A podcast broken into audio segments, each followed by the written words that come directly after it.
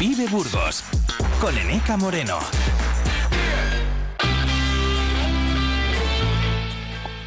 ¿Qué tal? Muy buenos días. Eh, Son eh, las 10 y casi casi 3 minutos. Ahora pasan 3 minutos de las 10 de la mañana. ¿Cómo están? Bienvenidos a las dos eh, próximas horas en Vive Burgos. Venimos eh, desde las 8 de la mañana repasando la actualidad de, de la provincia y lo vamos a seguir haciendo hasta las eh, 12. Vamos a hablar de la situación eh, de la carretera Castilla y León eh, 629. Lo vamos a abordar eh, de la mano del alcalde de Villarcayo, Adrián eh, Serna, que nos va a contar cuál es la situación de esta vía eh, y, las eh, reivindicaciones que realizan desde las eh, merindades eh, respecto a, su futuro. Hablaremos eh, también, como todos los eh, martes, de belleza natural. Lo hacemos con nuestra asesora Beatriz eh, García, que hoy nos eh, habla de cuidados eh, faciales. Muy atentos, porque vamos aprender a identificar qué tipo de piel eh, tenemos, qué productos son los más apropiados para ella y cómo aplicarlos. Una sesión práctica la de hoy con ah, Beatriz eh, García. Además, eh, saludaremos a la escritora burgalesa R.K. Jaffa, que presenta la novela histórica Yo, Rachel Esra, la amante de Alfonso VIII. La presentación se va a realizar mañana, pero hoy nos adelantamos a esa cita conociendo un poquito más sobre esta obra. Y hablaremos de, arte, como es habitual los martes, con nuestro experto Juanjo Calzada, que hoy se va a centrar en la figura de Juan de Colonia y su aportación a la catedral, más que aporta, no sé si es una aportación, es una aportación definitiva, sin duda, porque es el responsable, por ejemplo, de las agujas de la catedral de Burgos. Ahí es nada. Eh, hablaremos eh, sobre la figura de este arquitecto y después en de las 11 vamos a seguir el rastro de un proyecto que trata de reintroducir el halcón peregrino en la ciudad de Burgos, una especie que eh, ha desaparecido de la ciudad, aunque ha convivido mucho tiempo en este área urbana y que ahora se intenta recuperar con varios objetivos, mantener la biodiversidad eh, sin duda, pero también por ejemplo, para evitar una plaga de palomas. Los eh, expertos de la empresa que lleva a cabo la reintroducción de esta especie en la ciudad de Burgos, que por cierto, ustedes se pueden eh, seguir prácticamente en directo porque sus eh, nidos eh, ubicados en el Monasterio de San Juan y en el Museo de la Evolución Humana tienen una webcam que retransmite 24 horas al día. Pueden conectarse. Después les contamos cómo. También tiene perfil de Instagram. Hablaremos después de un año en qué punto está este proyecto de reinserción del halcón eh, peregrino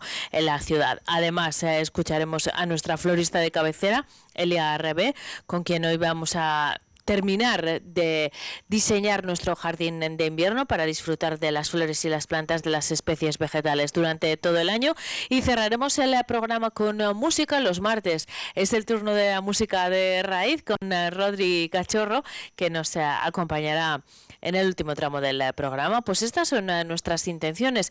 Comenzamos desplazándonos hasta Villarcayo. Hace eh, un rato mi compañera María Cristóbal saludaba a la diputada nacional por el Partido Socialista por la provincia de Burgos, Esther Peña, que se refería precisamente a la vía que va a ser protagonista de nuestro primer tema de hoy. Me refiero a la Castilla y León eh, 629, cuyo firme se encuentra en muy malas condiciones. Las únicas medidas que se adoptan por parte de la Administración es la reducción de la velocidad de esta vía, pero desde Merindades piden eh, mucho más. Ha charlado con el alcalde de Villarcayo, Adrián Serna, nuestro compañero Sergio González.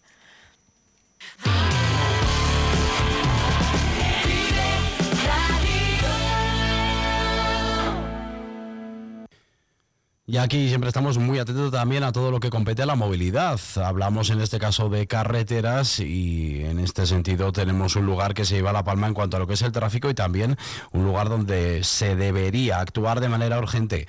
Hablamos de esa carretera regional más conocida como la CL, es decir, Castilla y León, 629 y esto ya sí que nos pone en el foco. Color naranja, cogemos, si por ejemplo estamos en Burgos Capital y nos vamos dirección a Merindades, hacia dos localidades que ahí no se llevan la palma sobre el tráfico y también pues sobre todas las inclemencias meteorológicas que tienen allí como es eh, ya llegando a la zona de la zona de Merindades, como decimos, tanto Espinosa de los Monteros como Villarcayo como Medina de Pomar. Y es que la Junta parece que a nivel de lo que es no el proyecto, pero sí la actuación de lo que es en esa carretera lo tiene un poquito aparcado y esto afecta y queríamos hablar con ello y de ello con el alcalde de Villarcayo, que nosotros, que Adrián Serna. Adrián, buenos días. Hola, buenos días. Bueno, Adrián, eh, comentábamos tú y yo hace unos breves instantes fuera de antena eh, todo lo que ya es el periplo, que parece que es incluso recurrente y hasta pesado hablar de ello, pero es que claro, estamos hablando de que esta carretera, esta CL 629, soporta un tráfico inmenso y que las carreteras es como todo, lo que más se usa, más se desgasta.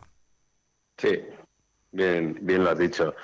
Eh, hablamos de una carretera que de todas las carreteras de titularidad autonómica de nuestra comunidad autónoma es la segunda que más tráfico soporta, solamente superada por otra, y la otra es una autovía.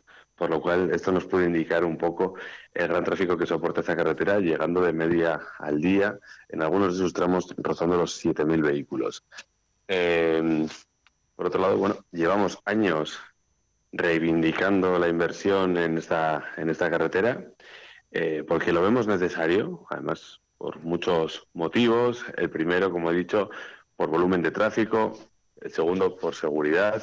Es una carretera que ha tenido varias víctimas mortales eh, y muchísimos accidentes. Y el tercero, un motivo que nosotros consideramos importante, porque es una vía de desarrollo económico para toda la comarca de las Merindades. Y por lo cual una inversión fuerte en esta, en esta vía generaría bueno, este desarrollo económico.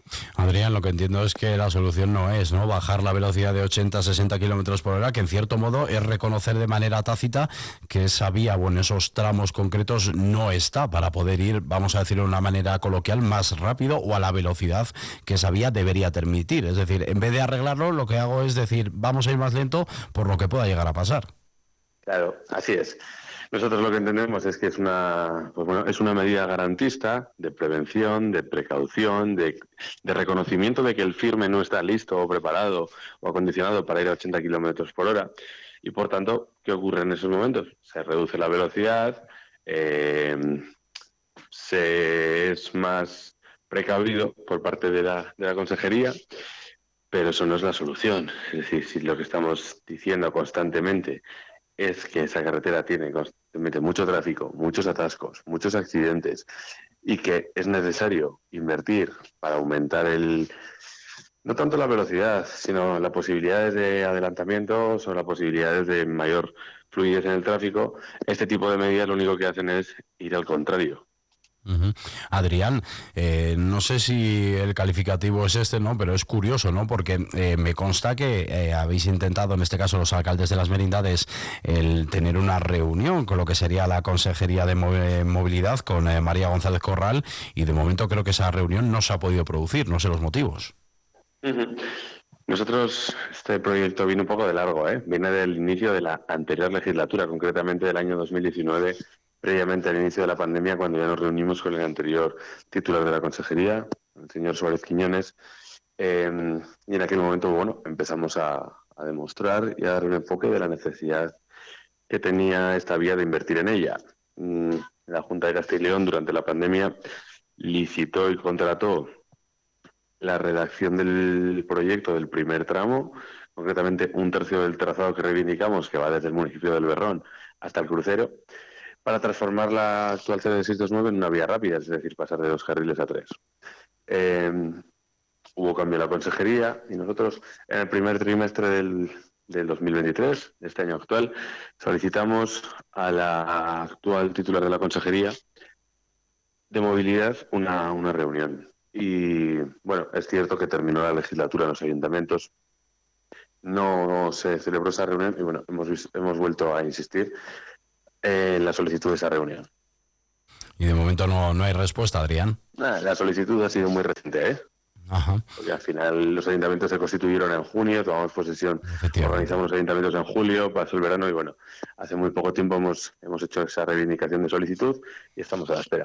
Y mientras estáis a la espera, supongo que Adrián, para todos los que estáis en esa zona, los que os tenéis que desplazar en vuestros vehículos particulares y también lo decías tú, sobre todo también esa parte económica de todos los establecimientos, es decir, de aquellas cargas y descargas que se tienen que llegar a hacer y que se hacen de manera recurrente, ya sea desde la zona de, del País Vasco, de, desde Vizcaya como de Burgos, solo queda mm, extremar la precaución, ir, vamos a decir, que con la alerta todavía más alta si cabe, ante un problema que evidentemente está claro que necesita ya no solo la conservación y el mantenimiento de las vías, sino quizá dar un paso más hacia adelante.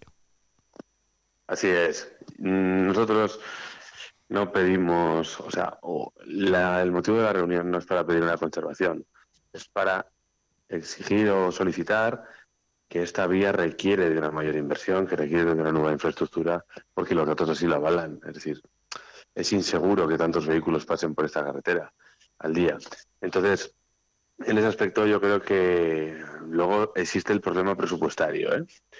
pero mm, nunca se nos ha negado que no sea necesaria una inversión de calado en esa vía. El problema que tiene la Junta de León es un problema presupuestario y es lo que tenemos que hacer de ver que esta vía es prioritaria, tiene que ser prioritaria.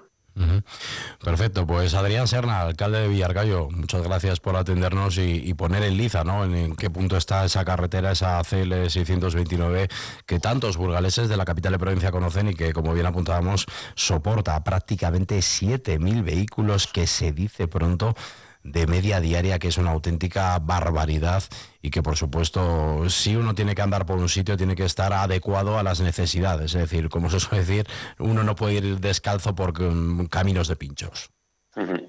Así es. Adrián, gracias, por estar con nosotros. Muchas gracias. Un saludo. Un saludo. Gracias, eh, Sergio. Gracias, Adrián. Eh, seguimos en eh, Vive Burgos. son las 10 y 14 minutos. Estaremos muy pendientes, por cierto, del futuro de esa carretera, la Castilla y León 629. Pero ahora nos ocupamos de los cuidados personales con nuestra experta, con nuestra asesora Beatriz García. Tras la pausa, cuidados faciales. ¿Perros? Tres. ¿Fiestas? ¿Alguna? ¿Robots aspiradores? Uno. Dos. Doy fe de que esta alfombra lo ha vivido todo. Centro. No hace falta un notario para ver cuando una alfombra lo ha vivido todo. Ven ya a Bricocentro y descubre nuestra gran colección de alfombras para todos los gustos y estilos. Bricocentro. Bricocentro en Burgos, en sus dos direcciones de siempre, Monte de la Abadesa y Calle Vitoria, Polígono Plastimetal.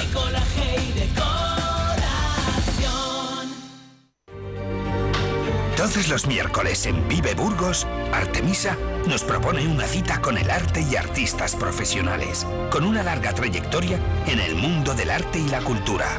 Escúchanos en el 100.0 FM o en viveradio.es. Regístrate, compra y gana millones con El Gato Negro. Regístrate en elgatonegro7.com con el código El Gato Vive. Compra una primitiva y gana premio seguro, un euro del número 22.139 de la Lotería de Navidad.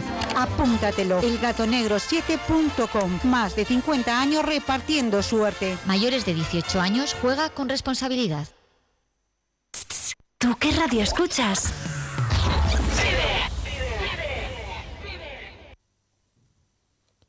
En Vive Burgos abrimos un tiempo para el autocuidado, porque a eso nos vamos a dedicar en los eh, próximos eh, minutos. Este es un espacio dedicado a la belleza natural, a la belleza saludable, que como ya abordamos eh, en la presentación de este espacio, implica cuidarse por fuera, pero también eh, por eh, dentro, porque ese cuidado se traducirá en nuestro aspecto.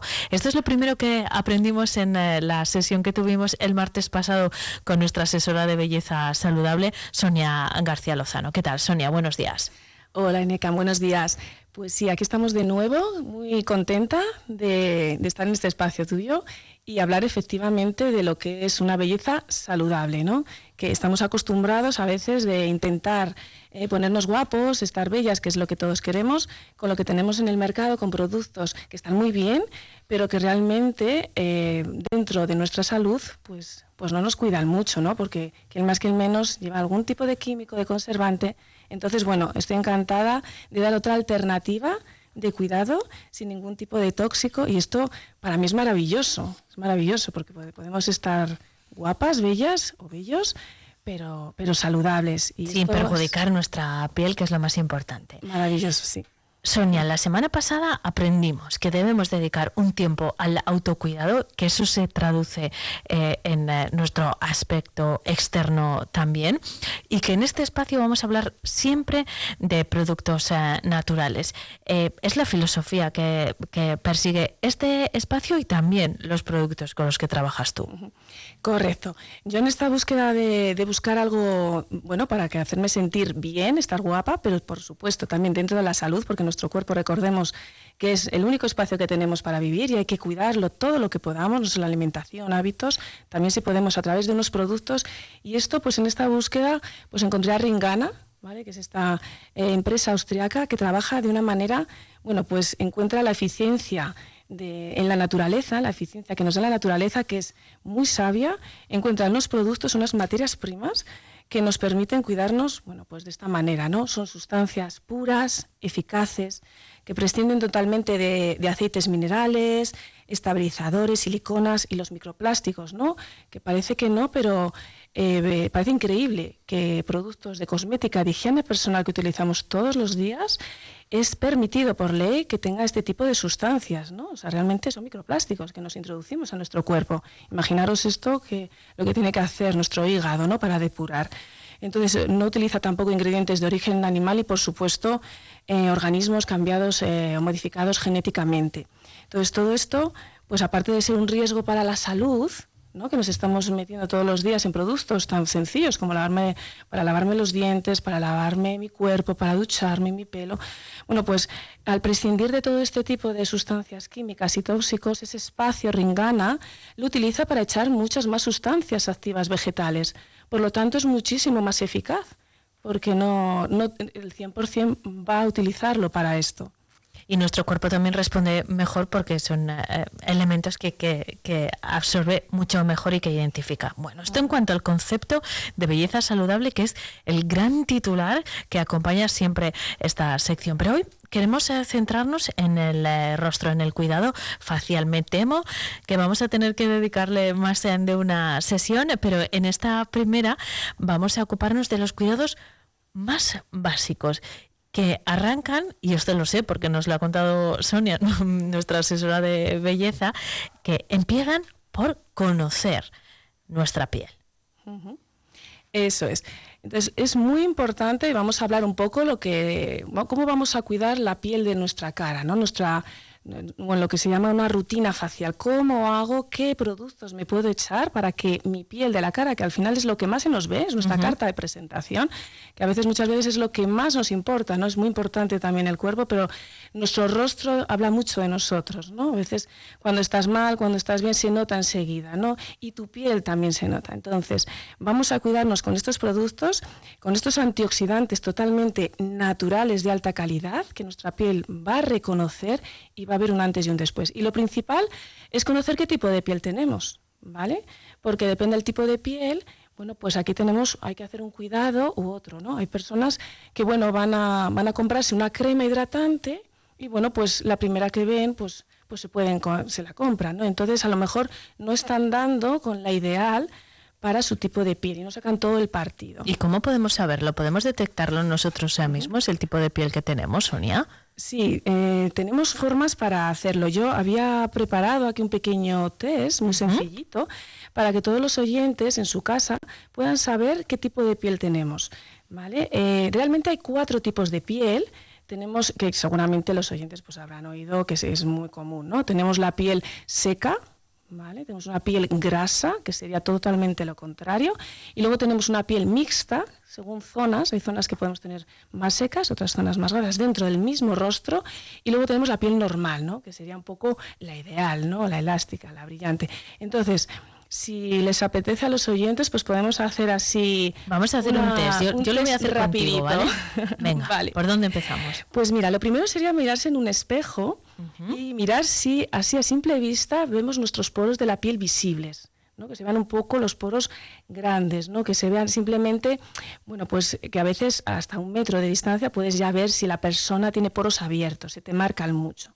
Entonces, si esto es así, tu piel es definitivamente grasa. Vamos a atender a ello, ¿vale? Si no hay ningún tipo de poro, entonces la piel sería más bien seca. Si están ustedes pensando, pues es que no lo sé, no lo tengo muy claro, no sé si lo tengo abierto o lo tengo cerrado, bueno, pues entonces seguramente ustedes tengan una piel, vamos a atender normal o mixta. el, no sé, aquí el no sé, no lo tengo claro, es piel normal, mixta. ¿Vale? Lo cual está bastante bien. Primero los poros. Los poros. Luego otra, otra forma muy, pues muy fácil es si me toco la piel y me queda algo de grasilla en los dedos, a veces muchas veces nos tocamos, y si me nota un poquito de grasa, pues claramente mi piel va a ser grasa. Hay personas que incluso nada más ducharse, nada más lavarse la cara, al poco rato, a los minutos se toca la piel, incluso ven que ha salido, empiezan ya como a salir un poco de grasa, pues claramente es una piel grasa. Eh, si no pasa eso para nada, pues será una piel seca, ¿no? Y lo de no estoy seguro, pues no, pues es piel normal. piel normal o mixta. Si no sabes, normal o mixta, ese es el criterio. Eso es. Luego, pues eh, la luz, ¿no? La luz, hay, hay rostros que enseguida nos da la luz y brilla mucho, le brilla mucho, eh, refracta la luz en tu cara. Eso es porque va a ser una piel grasa, ¿vale? Si se ven esas pieles mates, que se ven un poco como opacas, como un poco apagadas, ahí vamos a tender a una piel más seca. ¿Vale? Y pues lo mismo, ¿no? Si ves zonas, pues a mí me brilla, pero me brilla un poquito más la zona pues de T, ¿no? Que se dice, ¿no? La nariz, me brilla la frente, pero eh, los pómulos no me brillan. Bueno, pues eso va a ser una piel mixta, ¿no? Tienes ahí zonas que te brillan y zonas que no, ¿vale?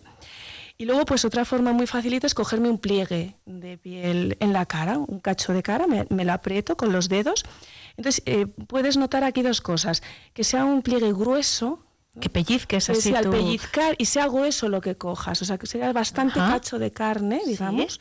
Entonces, eso es que tienes bastante base lipídica ahí, entonces es que tienes la piel grasa, ¿vale? La piel grasa, eh, tengo que decir, luego hablaremos, pero eh, está muy bien, o sea, no pasa nada porque realmente envejece mucho mejor, porque tienes ahí, y salen menos arrugas, claro, si, si tienes más gorda la piel, pues te salen menos arrugas. Si el, cacho de carne que cojas, para que nos entendamos, de, de la cara es fino, tienes la piel seca, ¿vale? De esta manera identificamos el tipo de piel. ¿Hay algún criterio más para valorarlo? Eh, pues, eh, pues al coger este, este pellizco de, piel, si al soltarlo, ¿vale? Eh, enseguida vuelve rápida a su posición, sería la piel grasa, y se queda marcado un poquito, se me queda ahí la arruga marcada, el pliegue, la piel va a ser seca. ¿Vale? Estos serían un poco los, los, criterios. Y según el tipo de piel que tengamos, así tenemos que eh, escoger la rutina que realicemos para cuidar eh, nuestra piel. Eh, cuando hablamos de una rutina facial, ¿a qué nos referimos? ¿A los pasos de cuidado que seguimos, Sonia? Sí, la rutina facial, cualquier rutina facial que se precie completa, debe incluir como cuatro pasos, ¿no? que decimos en Rengana, que están muy estudiados y que dan resultado brillante. ¿vale? Pero cualquier otra rutina, siempre estos cuatro pasos son fundamentales. Consta de una limpieza. La limpieza yo para mí es lo más importante, porque si no tenemos una limpieza base clara, rápida, o sea, que quede bien la piel, da igual lo que nos echemos después, porque no va a llegar ni va a actuar donde tiene que hacer. Entonces, la limpieza fundamental. Después, un tónico que parece que la gente, hay mucha gente que me dice, ¿el tónico para qué? Yo me limpio la cara y luego ya me doy mi crema. Bueno, pues el tónico es fundamental, ¿vale? Porque el tónico me va a equilibrar la piel, me la va a estabilizar para luego estar preparada para recibir pues todo lo que me va a cambiar las arrugas, lo que me va a cambiar el aspecto de la piel. Luego tenemos un serum el serum es eh, muy importante porque eh, durante años los serums no existían y solamente teníamos las cremas, ¿no? lo que llamábamos la crema de día, la crema de noche, lo que es una crema hidratante. Pero se ha visto que si no damos un serum, que es mucho más ligero y que actúa en las capas inferiores, pues eso es lo que realmente hace que produzcamos colágeno, elastina. Tenemos que actuar en las capas internas. Si solo actuamos en la, en la externa, pues esas arrugas que se han creado en las capas internas no se van a corregir. Entonces me va a quedar muy hidratada la, parte externa, pero realmente las arrugas no se me van a atenuar tanto como si actúo con un serum. Así que el serum se ha visto hace unos años ya que es fundamental. Y por último, la crema final hidratante para sellar, para hidratar la última capa y sellar todo este proceso. Mm, tenemos que escoger eh, cada uno de esos productos de las eh, cuatro fases eh, de la rutina facial en función del tipo de piel que ya hemos aprendido a identificar. claro, esto responde a las necesidades que tenga nuestra piel, ¿no, Sonia? Eso es. Hay que decir que, bueno, realmente tampoco es que tengamos una piel, por ejemplo, tengo la piel normal, mixta, pero es verdad que en invierno se me vuelve la piel más seca, es decir, puedes tener a lo largo del año la piel, bueno, pues tirando un poquito más a seca, tirando un poquito más a grasa. Es verdad que ahora en invierno vamos a darle a nuestra piel un poquito más de nutrición, de hidratación, porque ahora parece que es todo lo contrario, pero en invierno se nos seca mucho más la piel. Bebemos mucho menos agua porque no nos apetece tanto ahora con el frío. Las calefacciones también nos resecan mucho. Así que yo, por ejemplo, ahora en invierno le doy un poquito más de extra hidratación. O sea, podemos tener distintos tipos de piel, pero en general mm, podemos marcar un poco cuál sería la piel eh, normal ¿no? que tengamos. Entonces, para, para, según el tipo de piel, pues vamos a utilizar pues estos productos. ¿no? En primer lugar, como he dicho, sería el limpiador, ¿vale? Lo que es el cleanser. Y sí que me gustaría hablar eh, del limpiador que tenemos en Ringana, que no es un limpiador al uso, como estos limpiadores, que yo me lo he hecho, me cojo un algodón o lo que sea, me quito los restos de suciedad y muchos dejan la piel un poco tirante. Mm, sí, me ha quitado la suciedad, pero no me deja la piel brillante, nutrida. Y esto es lo que hace el limpiador de Ringana. ¿Por qué? Bueno, pues porque tiene eh, antioxidantes naturales, es decir, ya desde el primer paso, eh, Ringana nos cuida con hidratación, con antioxidantes naturales, ¿no? como he dicho, lleva extracto de té verde, aceite de sésamo, vitamina C, E, es una maravilla. Entonces, cuando tú te quitas ese limpiador, la cara te queda ya hidratada, brillante, es que brilla. O sea, la cara ya desde el primer paso. En el primer paso. Te pones muy contento porque dices, bueno, es que ya esto me está poniendo la cara muy brillante, ¿no? Lleva semilla de chía que retiene la humedad, por eso te hidrata tanto. Entonces es una sensación realmente de spa, muy agradable, te queda la piel delicada, ¿no? Lleva también caléndula, aceite de almendra. Entonces, el cleanser es un productazo, es, es, es como la base de cualquier rutina facial. Y este nos ofrece pues, una limpieza profunda, pero dejándonos eso, ¿no? Una piel hidratada, protegida. O sea, muy, muy bien, muy bien, la verdad que sí. Segundo paso, Segundo paso, tenemos el tónico. Aquí sí que Ringana nos propone dos tónicos. Un tónico más para pieles sensibles, ¿vale? pieles delicadas, y otro tónico que es un poquito más para pieles normales o que tienden a impurezas. Esas pieles grasas, eh, impurezas, pues que salen granitos. Aquí entraría un poco la gente adolescente, ¿no? La piel grasa puede ser debida a, aspectos genéticos, pero también puede ser a cambios hormonales. Y ahí tenemos, pues yo que tengo una hija adolescente, pues, pues lo veo, ¿no? Eh, para los adolescentes sería este tipo de tónico, con antibacteriano para evitar que salgan estas, estas, bueno, pues estos graditos, estas impurezas. Y el tónico Calm, que se llama Calm, calmante, pues es para pieles sensibles, ¿no? Te queda la piel, bueno, pues, pues muy, mm, pues como muy eh, tranquila, ¿no? relajada, con betaína de remolacha y probióticos de las bacterias lácticas. Está pensado para que te quede la piel también jugosa, hidratada y calmada. ¿Qué es lo que intentamos conseguir con los tónicos? Que quede todo calmado y equilibrado para darle ahora lo que me va a dar el cambio en mi piel, ¿no? Lo que después de una semana de utilizar esta rutina nos va a decir el marido, las amigas, eh, quien sea, dice, ¿qué te has hecho? ¿Te has pintado? ¿Te has hecho algo en la piel? Y a veces no tenemos que ir a, ningún centro de estética, ¿no? que están muy bien, no digo que no, para completar, pero realmente esto es como un spa, es como, como Y eso es lo que hace el serum. Eso es lo que hace el serum, sí.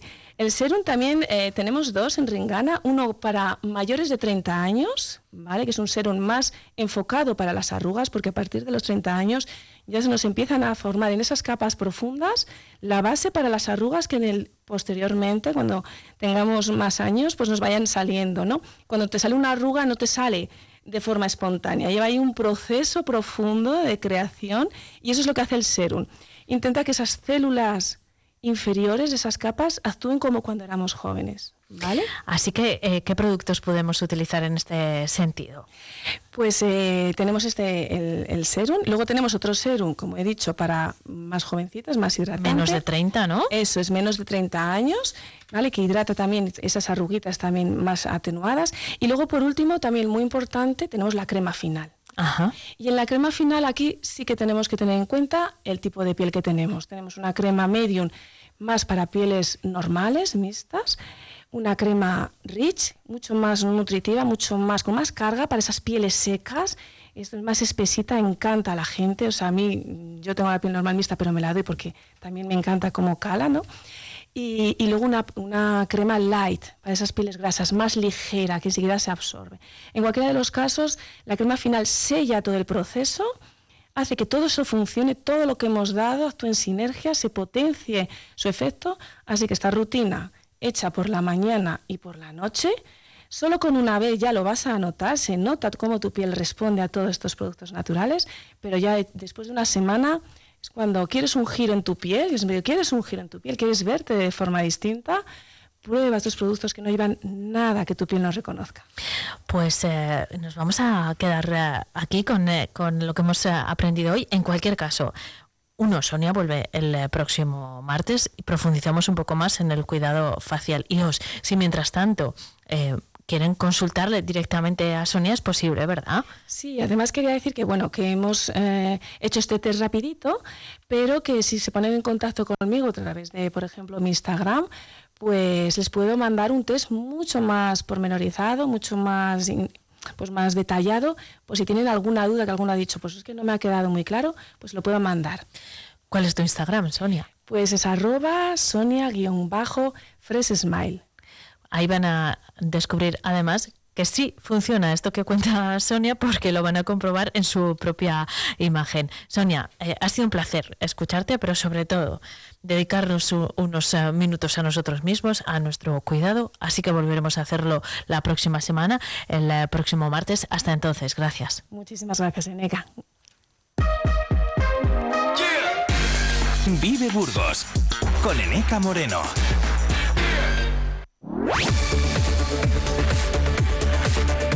Vive la mañana, Burgos. Vive la cultura.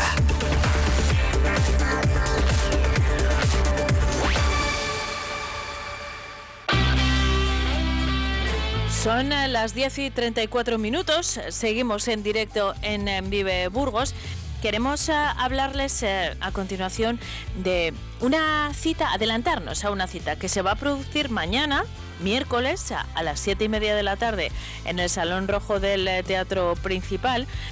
Allí se va a producir la presentación de un libro, Yo, Rachel Esra, la amante de Alfonso VIII. La cita es, como les digo, a las siete y media en el Salón Rojo con una novela de inspiración histórica de la que vamos a hablar con su autora, R.K. Jaffa. Raquel, ¿qué tal? Muy buenos días. Hola, Ineca. Buenos días. Raquel, mañana vamos a conocer más en detalle, eh, más uh, en profundidad esta, el, contenido de la novela, lo conoceremos mucho mejor cuando la leamos, por supuesto, pero eh, queremos hoy hacer un, bueno, un aperitivo ¿no? de lo que va a ser esa presentación.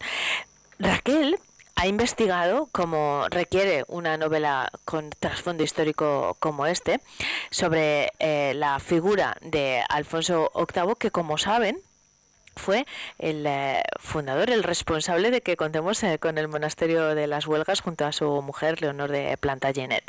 De hecho, se encuentra uh, sus restos se, encuentran en el monasterio de las Huelgas así que enlazamos directamente de esa manera con la figura histórica pero Raquel no tiene nada que ver con Burgos. ¿Qué te llevó a ti a investigar sobre esta figura de Alfonso VIII y convertirlo en uno de los protagonistas de tu libro?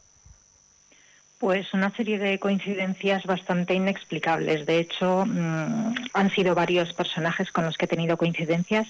Diría que Alfonso es el segundo o el tercero si tenemos en cuenta al apóstol Santiago, que es donde empezó todo. Burgos está en pleno camino de Santiago y, fue uno de mis destinos cuando me propuse investigar qué estaba pasando en mi vida, porque coincidencias con personajes históricos, hay una conexión entre todos estos personajes, eh, entonces todo empezó realmente en, Madrid, que es de donde yo soy. Yo trabajaba en, en, el año 2016 en la calle Suero de Quiñones y mm, a raíz de hacer el Camino de Santiago, bueno, y sobre todo cuando lo empecé, pues eh, descubrí que, porque empecé en, en, León, descubrí que en León hay una calle con que se llamaba Suero de Quiñones y yo no conocía al protagonista de la calle en la que trabajaba. Entonces, aquella circunstancia me llamó mucho la atención, pero es que luego en pleno camino me volví a encontrar con Suero de Quiñones.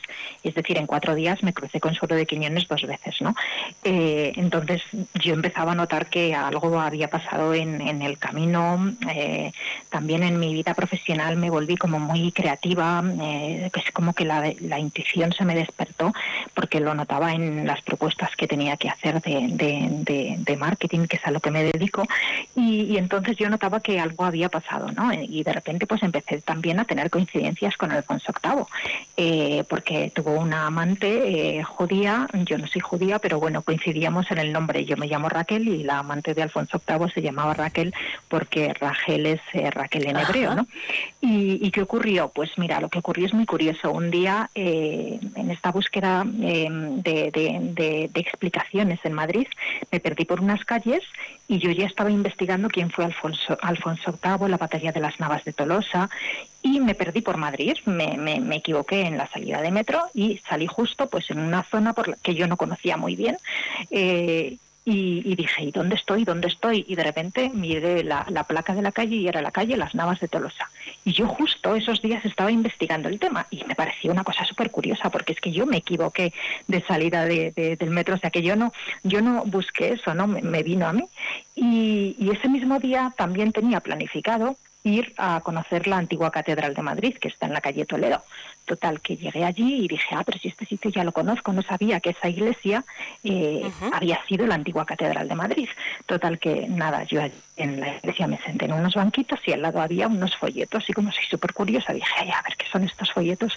Cogí el folleto y vi que explicaba la historia de, de, la, de la antigua catedral, que es la colegiata, y, eh, le di la vuelta y aparecía un, eh, el emblema de los templarios y luego la historia de Alfonso VIII en las Navas de Tolosa. Y yo decía, Dios mío, pero que es que yo vengo de la calle de las Navas. no te ha quedado otro remedio, Raquel, que escribir esta novela que seguir investigando, ¿no? absolutamente. En realidad, la protagonista de la novela es eh, otra Raquel, como acabas de, explicar, Raquel, Rachel Esra. ¿Quién es este personaje? ¿Es pues ficción, por cierto?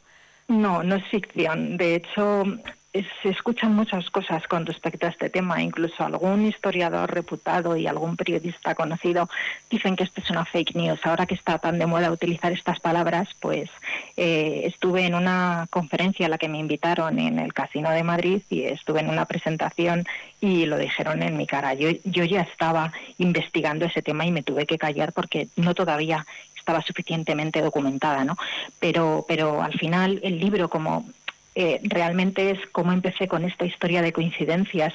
Yo cuento cómo es mi vida y cómo empecé a tener esas coincidencias. Entonces es muy curioso, ¿no? Porque al final, pues esto nos puede pasar a todos. Lo que pasa que yo sí que dediqué mucho tiempo a investigar esas coincidencias. A lo mejor otras personas pues no, no, no dedican tiempo o piensan que son tonterías, ¿no? Entonces, esto también es como una llamada a todos los que nos están escuchando. Me gustaría que la gente prestara más atención a las señales porque siempre nos quieren decir algo, ¿no? Entonces, yo al final he acabado escribiendo un libro eh, y, lo que es el relato, lo que es la novela, cuento este proceso incluso de investigación y las últimas 100 páginas están dedicadas están dedicadas a conclusiones, donde voy analizando cada uno de los protagonistas y cada uno de los hechos históricos, pues que yo creo que había cosas que contar.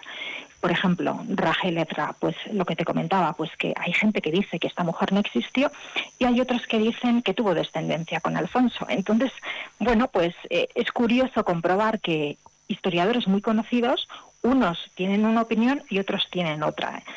Y también invito a todos los que nos están escuchando a no quedarte con lo que te cuente alguien sobre un hecho histórico. Hay que hay que documentarse para más o menos saber qué pudo pasar, porque es posible que detrás de lo que te están contando haya una ideología o, bueno, pues eh, mm, mm, por muchas razones eh, pueden tirar por, por una opinión o pueden tirar por otra. Raquel, en cualquier caso, tú has construido una novela en la que sí has ficcionado, claro, porque esto es una novela. Eh, hay una investigación detrás, como acabas de explicar, pero esto es una novela con eh, trasfondo histórico en la que nos vamos a sumergir mm, con, con, mucho interés porque el personaje es apasionante y desde luego su relación con Alfonso VIII. No se trata solo de, de visitar ese periodo de la historia, sino de contar una historia en minúsculas en este caso, ¿no? Eso es. Eh, son varias historias. También es muy interesante aprender sobre qué es el Pasón Rosso. Es un evento de caballería que tuvo muchísima importancia en, en León en 1434. ¿Por qué? Pues porque todo el mundo, eh, o sea, los, eh, historiadores que han escrito sobre este tema, cronistas, dicen que era un hombre enamorado que tuvo que montar este evento de caballería para llamar la atención de su amada, ¿no? Entonces, bueno, pues yo trabajaba en la calle Suero de Quiñones y me, crucé con Suero de Quiñones en, en, diferentes circunstancias de mi vida sin yo ir a buscarle, ¿no? Entonces, estaba claro que había algo que contar, que, hay algo, ¿qué es lo que había que contar sobre, sobre el Pasón Rosso? Pues que fue un evento con implicaciones internacionales y eh, aquí vino gente de otros reinos a buscar nuestras reliquias, que es lo que ha ocurrido siempre en España y sobre todo en, León, ¿no? Em, entonces, sí, es una novela histórica. Respondiendo a tu pregunta, sí, es una novela histórica. ¿Hay un punto de ficción? Bueno, pues hay algún punto de ficción, pero hay mucha realidad. Es decir, los datos que, cuento, te puedo decir que eh, el, historiador que va a presentar conmigo, eh, César García, es historiador del arte de la Universidad de León y le ha gustado mucho el libro y él dice que he abierto nuevas vías de investigación. Entonces, oye, tampoco son es tanta, tanta ficción lo que cuento, ¿no? Bueno, lo vamos a Eh, descubrir tanto en la novela como en la presentación eh, que se va a realizar mañana en el Salón Rojo del eh, Teatro Principal. Ahí estará la autora eh, Raquel Jaffa presentando este libro, Yo, Raquel Esra, la amante de Alfonso VIII. Raquel, muchísimas gracias por la charla. Te escuchamos más profundamente mañana. Hasta entonces. Vale, muchas gracias, Eneca. Vive Burgos con Eneca Moreno.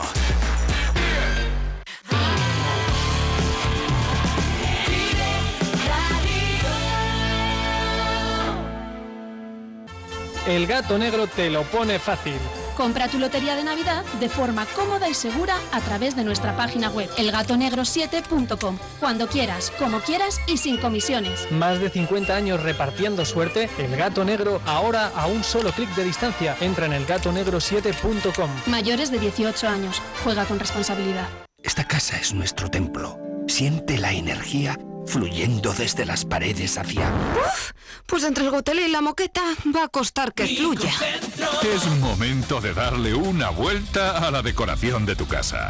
En Bricocentro tenemos todo lo que necesitas para cuidar tu hogar. Acércate ya y descubre todo lo que podemos hacer por tu hogar. Bricocentro en Burgos, en sus dos direcciones de siempre, Monte de la Abadesa y Calle Vitoria, Polígono Plastimetal.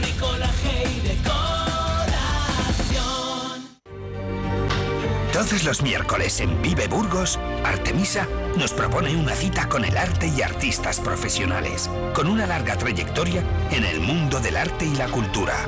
Escúchanos en el 100.0 FM o en viveradio.es.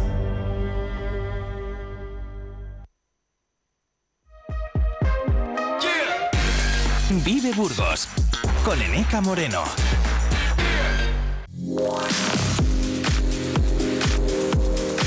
La mañana, Burgos. Hoy invitamos a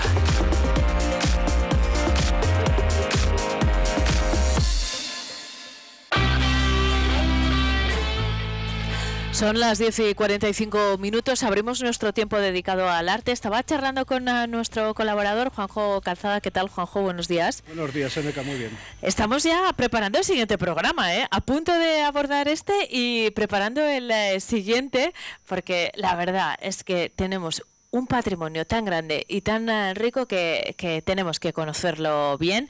No vamos a hablar de lo de la semana que viene, sino de lo que nos toca hoy, martes, el día 28. Ya se lo he contado a nuestros oyentes.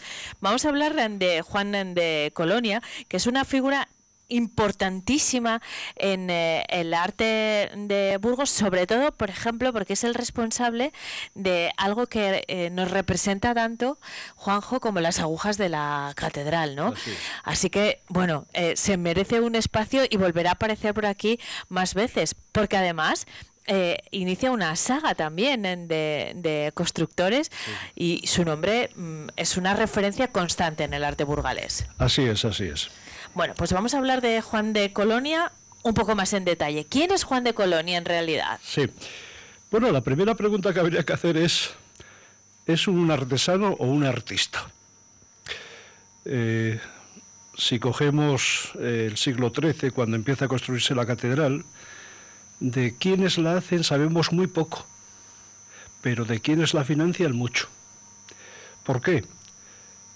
Porque los que hacían la catedral pertenecían al estamento no privilegiado, el estamento del pueblo donde estaban ellos, los artesanos. Y como trabajar con las manos era algo vil, pues no estaban prestigiados, ¿no?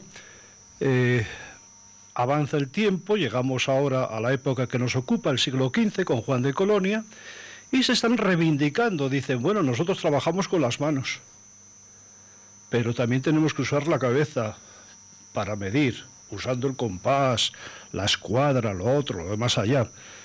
Y ya del siglo XV empezamos a conocer mucho más de los que hacen las obras. Eh, ellos quieren no el concepto de artesano, sino de artista, vamos a decirlo así. Así que le vamos a tratar como un artista, Juan de Colonia. Sí, sí, por supuesto. En mi opinión, sí. Muy bien. Eh, ¿Cómo llega Juan de Colonia hasta Burgos? Porque terminó aquí sus días, pero, pero no procede de Burgos ni mucho menos. Exacto. Juan de Colonia eh, nace entre 1410 y 1420 en tierras alemanas. ¿eh? y por allí se acerca nuestro obispo, el judío converso Alonso de Cartagena, al concilio de Basilea. Este tiene ocasión de ver las agujas caladas de la Catedral de Friburgo, del Geosterbur de Basilea. ¿eh? Eh, en construcción tiene también eh, la oportunidad de ver la de Slingen y dice, caramba, yo quiero para mis torres desmochadas de la Catedral de Burgos un remate similar a esto, agujas caladas. Y entonces piensa en Juan de Colonia. aún no tenía una gran reputación, pero era joven, soltero, tenía eh, una sólida formación. Dice, esto es lo mejor y lo más barato que me puedo encontrar. A Burgos. Y se lo trajo a Burgos para hacer su capilla funeraria, la, la capilla de la visitación, pero con el propósito de que rematara las torres de la fachada principal con las agujas caladas a semejanza del gótico eh, germánico. Juanjo, eh, ahora hablamos de la capilla de la visitación, que fue el objetivo por el que llegó hasta Burgos, como nos acabas de contar, pero claro, las agujas de, la catedral son, eh, yo creo que eh, reconocidas muy queridas por nosotros sin duda, pero reconocidas en el mundo entero. Es una obra arquitectónica de un valor enorme. ¿Qué simbolizan? No, perdón, en realidad no vino para la capilla funeraria del obispo, sino para hacer las agujas. Ah, y luego hizo también. es exacto. Vamos a ver, eh, las agujas son eh, el románico. Se dice que tiene más bien iglesias pequeñas, un tanto oscuras. Dios desciende hacia nosotros. Y en el gótico, que la altura de los edificios es mucho mayor, como que nosotros queremos ir hacia Dios. ¿eh?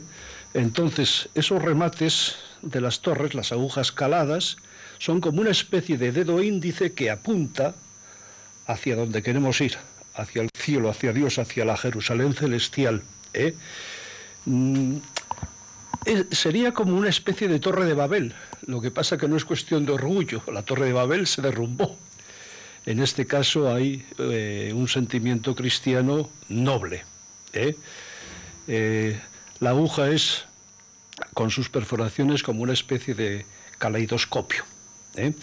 Entonces eh, se inicia en el 1442 y eh, con Juan de Colonia se logra terminar, perdón, con el obispo Alonso de Cartagena se logra terminar la, la aguja de la Torre Sur, pero la aguja de la Torre Norte ya se termina con el sucesor, Luis de Acuña y Osorio, porque Alonso de Cartagena había muerto. ¿eh? Eh, allí tenemos unas agujas caladas que, a modo de flechas, que en lo alto hay unos, balconcillos, ¿eh? donde está el JHS y la SM Santa María. Después hay otras inscripciones como Ece Agnus Dei, Pas Bovis y en la crestería de remate de la parte central, Pulcra et Decora en honor a María. Ahora se puede acceder a través de realidad virtual. ¿Perdón? Ahora se puede acceder a través de realidad virtual a las agujas porque físicamente es muy complicado. Se puede subir, ¿eh? eh hay quien lo ha hecho. No sé si Juanjo está entre ellos. Sí, Juanjo, has estado ahí. Tiene que ser una experiencia increíble. Yo, subí hace mucho, hace mucho. Eh, ahora ya con con mis problemas de piernas no creo que aguante. Bueno, pero, pero has subido y eso es una experiencia maravillosa. Es asomarte a, a los balconcillos de arriba y te da una especie de vértigo. Sí, porque son muy aéreas, están muy abiertas.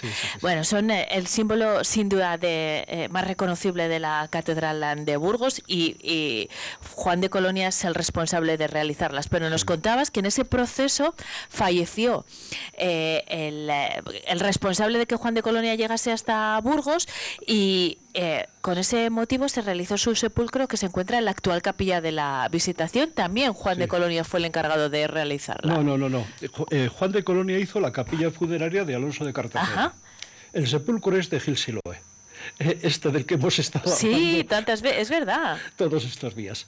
Y ahí, en la capilla funeraria de Alonso de Cartagena, eh, que es la capilla de la Visitación, a la entrada está la tumba de Juan de Colonia y de su mujer. Porque Juan de Colonia, al venir a Burgos, se casó con una tal María Fernández.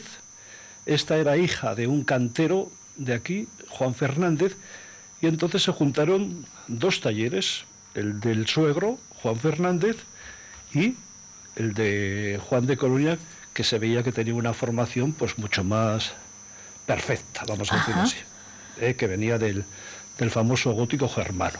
¿eh? Entonces, es la capilla funeraria de Alonso de Cartagena y se dice que fue hecha por Juan de Colonia. ¿eh? El sepulcro es un sepulcro precioso de estilo flamenco, donde nos interesa sobre todo la imagen del obispo, que es esa del famoso Gil Siloe del que hemos hablado estos días. Juanjo, eh, yo no he tenido ocasión de subir a las agujas como tú, pero sí he subido al cimborrio, ah. al actual cimborrio, que no, hubo uno anterior que se derrumbó, además de forma súbita y, causando un gran estruendo, ningún, ningún, ningún herido, porque ocurrió durante la noche, y aquel que se derrumbó sí fue eh, autoría de Juan de Colonia. Así es. ¿Qué pasó? Bueno, eh, ese cimborrio se hace por parte de Juan de Colonia, pero lo termina su hijo Simón de Colonia. Simón de Colonia también un gran artista, entre otras cosas, el que hace la capilla del condestable de Burgos. ¿eh? Eh, cómo era ese cimborrio de Juan de Colonia? Dicen que sobre una base octogonal se levantaban seis chapiteles y en el centro una especie de aguja semejante a las agujas de la fachada principal. ¿Mm? Pero bueno, esa es una teoría con la que no están de acuerdo todos. La opinión, por ejemplo, de René Payo y José Matesanz, en su libro El cimborrio de la Catedral de Burgos, pues dice que posiblemente tenía una forma semejante a la actual. ¿Eh? Posiblemente. Eh, ¿Qué ocurre con ese cimborrio? Que en 1539 se viene para abajo. No solamente el cimborrio, sino las naves, eh, perdón, las bóvedas eh, de la nave central y del crucero cercanas al, al cimborrio. ¿eh? Dicen que por un huracán. Bueno, lo cierto es También se habla de que un tal San, San- Tomás de Villa- un tal Tomás de Villanueva, prior de los agustinos, lo había predicho. Era fácil predecirlo cuando se, se estaba viendo Las grietas. Eh, Exactamente. Entonces, ese cimborrio se derrumba, que era de Juan de Colonia, terminado por su hijo Simón, se derrumba en 1539 y automáticamente empieza la construcción del actual, el actual que es de Juan de Vallejo. Que es maravilloso. Sí, sí, sí. Bueno, como la catedral entera. Bueno, esa, esa, esa bóveda estrellada que tiene, de la que dijo el rey Felipe II, parece más obra de ángeles que de hombres. Es verdad que es impresionante, ¿eh? pero eh, como lo son las propias eh, agujas que, que protagonizan eh, nuestra sección de hoy. Juanjo, en, en dos minutos, ¿qué, ¿qué más tenemos que saber de Juan de Colonia antes de despedirnos? Bueno, hemos hecho mención de las agujas, del cimborrio que ya no existe, de, de la capilla de la Visitación, pero en realidad eh, trabaja mucho eh, en Burgos, es decir, y muchas veces obras concluidas por su hijo Simón de Colonia. Eh, caso, por ejemplo, de la capilla de Santa Ana, donde está el famoso retablo que hablaba, del que hablábamos el otro día. Caso, por ejemplo, de la Cartuja.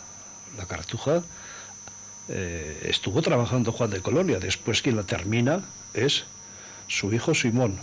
¿eh? Es decir, eh, existía eh, una especie de... Ha existido, mejor dicho, entre los investigadores, una especie de, de decir, maestro, entendamos arquitecto, o aparejador, un poco en relación con lo que existe En la actualidad, claro. en relación con lo que existe en la actualidad. Y la idea es, como te decía antes, que si llega a Burgos es porque es fácil de traer económicamente, lo cual nos da a entender que a lo mejor mm, no era un maestro consumado aún, sino más bien un arquitecto, sino, entre comillas, Un aparejador. aparejador. Lo que pasa que, eh, claro, fue un buen fichaje, ¿no? Como diríamos Hombre. ahora en términos en deportivos, porque claro, luego su trayectoria le llevó a convertirse en artista, como reivindicaban en ese momento, y a dejarnos algunos eh, de los emblemas eh, mm, del arte eh, gótico en Burgos, y, y eso ya es mucho decir. Solo con hablar de las agujas, eh, Sí. Juanjo, ya, ya está todo Sí, sí, sí, dicho. Pues con ese mensaje nos vamos a quedar. Decíamos que, que ya estamos avanzando en la sección de la semana que viene que nos va a llevar por la provincia. Concretamente nos vamos a ir a Villasandino, pero eso será el próximo martes. Así es. Te esperamos entonces, Juanjo. Eh, Juanjo Calzada nos acompaña siempre los eh, martes a, a esta hora. Nos vemos entonces. Muy bien. Y nosotros ahora vamos a actualizar la información de la jornada, como hacemos cada día a las 11 en punto, titulares de este martes 28 de noviembre.